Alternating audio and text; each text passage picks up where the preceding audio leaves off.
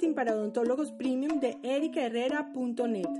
Este podcast pretende ser un medio para motivar a mis colegas odontólogos a implementar el marketing en sus clínicas o consultorios y de esa manera transformar dramáticamente sus resultados. Veremos casos de éxito, entrevistas e información relevante sobre el tema para ayudarles a gestionar su empresa. Sin más, comencemos.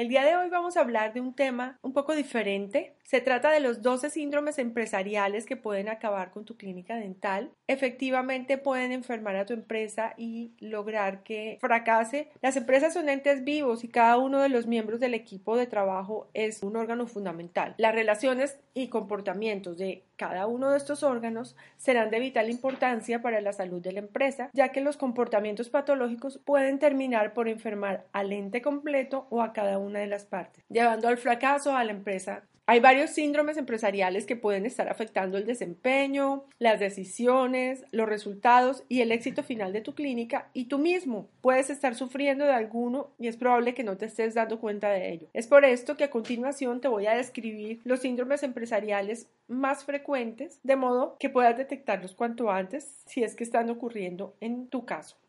Tan solo uno de estos síndromes puede acabar con todo el esfuerzo que puedes estar haciendo por sacar adelante tu clínica dental. De ahí la importancia de conocerlo. El primero es el síndrome del impostor. Este es un síndrome que es frecuente en aquellas personas que vienen en ascenso rápido o que simplemente les van saliendo las cosas bien. Puede ser tú o alguno de tus empleados que es, ha estado en el lugar correcto, en el momento correcto, y entonces no se sienten merecedores de su éxito. Tienden a subestimarse, a sentirse incapaces para hacer algunas tareas y funciones, aun cuando el resto del equipo las reconozca y confíe plenamente en ellos. A veces está yéndote también que no te la crees y piensas que estás engañando a los demás ofreciendo algo de lo cual no te sientes capaz. De eso se trata el síndrome del impostor. El siguiente es el síndrome de la manada. Este es un síndrome muy común. Es un síndrome en el que las acciones y decisiones que tomas se deben a lo que está haciendo la mayoría de los colegas, sin tener en cuenta si es realmente conveniente para la empresa hacer esa inversión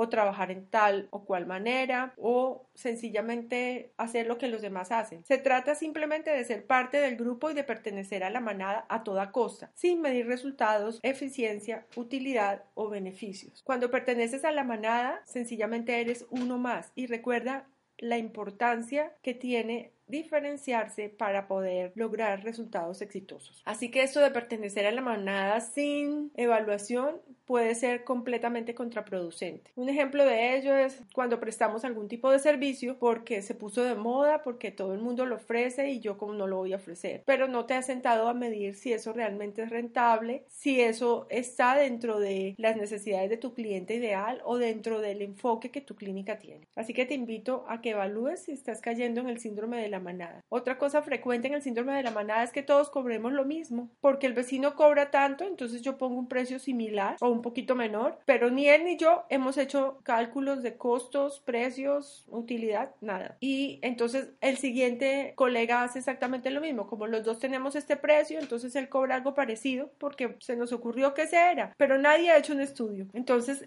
te invito a que revises si ese es tu caso y salgas de allí. El siguiente es el síndrome del casino. Consiste en persistir en un plan indefinidamente y a toda costa, pues ya ha habido una alta inversión en tiempo, dinero y esfuerzo que no la queremos perder. Queremos seguir apostando a un camino que no nos está resultando con la esperanza que un golpe de suerte cambie todo. Y la verdad es que si tú estás manejando tu negocio como una empresa, lo que debe pasar es que tú tomes unas acciones y en un tiempo que has determinado previamente, tú midas los resultados de esas acciones. Es posible que no estén funcionando bien, entonces tú haces unos correctivos y vuelves y pruebas esa acción y nuevamente mides los resultados que te está dando con las correcciones que hiciste. Sin embargo, si tú estás haciendo esto de esta manera y van 3, 4 y 5 y 6 veces en las cuales tú estás persistiendo en hacer algo y claramente no funciona, es posible que ese plan que has establecido no sea el plan adecuado y entonces habrá que tener un plan B, C, D o cualquier otra estrategia que sea más eficaz para tu negocio. Si te quedas en el síndrome del casino, vas a perder muchísimo dinero, muchísimo esfuerzo, recursos, tiempo por no reconocer que lo que estamos haciendo está fracasando y que tenemos que cambiar. El cuarto síndrome es el síndrome del superhéroe. Este síndrome se presenta en estos líderes que no son capaces de delegar funciones en sus subordinados quieren tenerlo todo bajo control y se niegan la oportunidad de desarrollar habilidades y destrezas y poner en marcha proyectos que pueden favorecer el crecimiento organizacional. La única manera de crecer es construyendo un equipo de trabajo competente al cual le podamos delegar lo que mejor sabe hacer cada uno y de esa manera se puedan potenciar los resultados de la empresa. El siguiente es el síndrome de Hammurabi. Su nombre deriva del código de Hammurabi y es el síndrome en el que se obstaculiza la comunicación empresarial mediante el establecimiento de tal cantidad de procedimientos complejos, de autorizaciones, memos, planillas, manuales de procedimientos, formatos de control y demás cosas que realmente se afecta a la productividad y la competitividad de los propios trabajadores. Esto hace la comunicación lenta e improductiva y dificulta que las cosas se realicen y se pierde la esencia real que es el servicio al paciente. Nos perdemos entre trámites cuando el sentido y la razón de ser de nuestra clínica es el servicio odontológico. Así que es muy importante ser súper eficaces y prácticos sin caer en el descuido, pero que cada proceso realmente sea muy eficiente, muy fácil. La idea de sistematizar los procesos y de documentarlos y duplicarlos es justamente que faciliten la ejecución, no que la compliquen. El siguiente es el síndrome del pigmeo. En este caso, alguno de los líderes o directivos de la empresa tiene un temor profundo que le provocan los subalternos creativos o más preparados que él, a los cuales considera una amenaza para su autoridad. Aun cuando la persona sea el dueño, si de repente trae a alguien con grandes ideas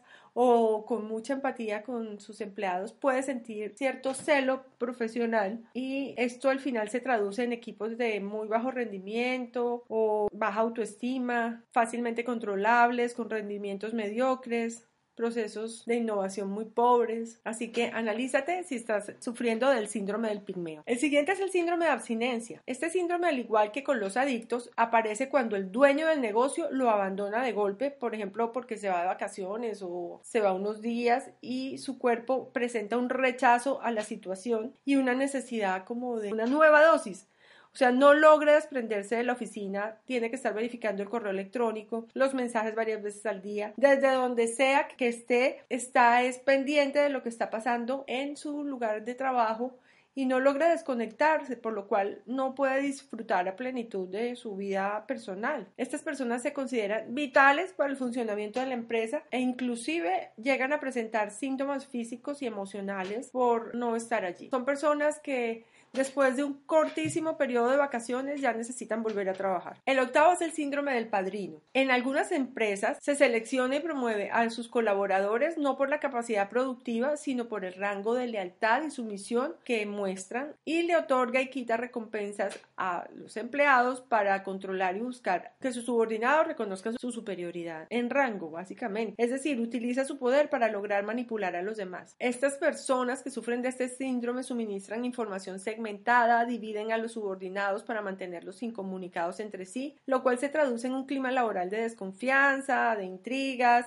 y falta de compromiso en la empresa. El siguiente es el síndrome de Hamlet. Este es un síndrome propio de jefes y gerentes que se cuestionan de manera constante todo lo que hacen, tienen la mentalidad de ante la duda abstente y todo lo dudan. Por supuesto, esto afecta su capacidad de mando, frenándolos en la toma de decisiones. Ellos dejan pasar grandes oportunidades para la empresa por temor a los resultados adversos, lo cual genera un constante desgaste que termina inclusive enfermándolos. Y por supuesto, la empresa no crece porque nunca estarán seguros de si las acciones o decisiones que van a tomar son las adecuadas. Entonces simplemente no lo hacen. El síndrome de Estocolmo empresarial. Este síndrome es más propio de los empleados y lo sufre aquel trabajador que se siente emocionalmente vinculado a un empleo que no le satisface sus necesidades laborales o económicas o en el que está siendo subestimado o explotado. Esta es la sensación de muchos colegas que trabajan para grandes clínicas con altos volúmenes de pacientes y baja remuneración. Sin embargo, prefieren quedarse allí antes de considerar la posibilidad de montar su propio negocio por temor a que no les funcione o por perder la relativa estabilidad que tienen en su empleo. El siguiente es el síndrome de Peter Pan. Este síndrome se presenta en aquellas empresas que se niegan a crecer, a aceptar las nuevas oportunidades que ofrece el desarrollo tecnológico y las ventajas de crecimiento que se pueden obtener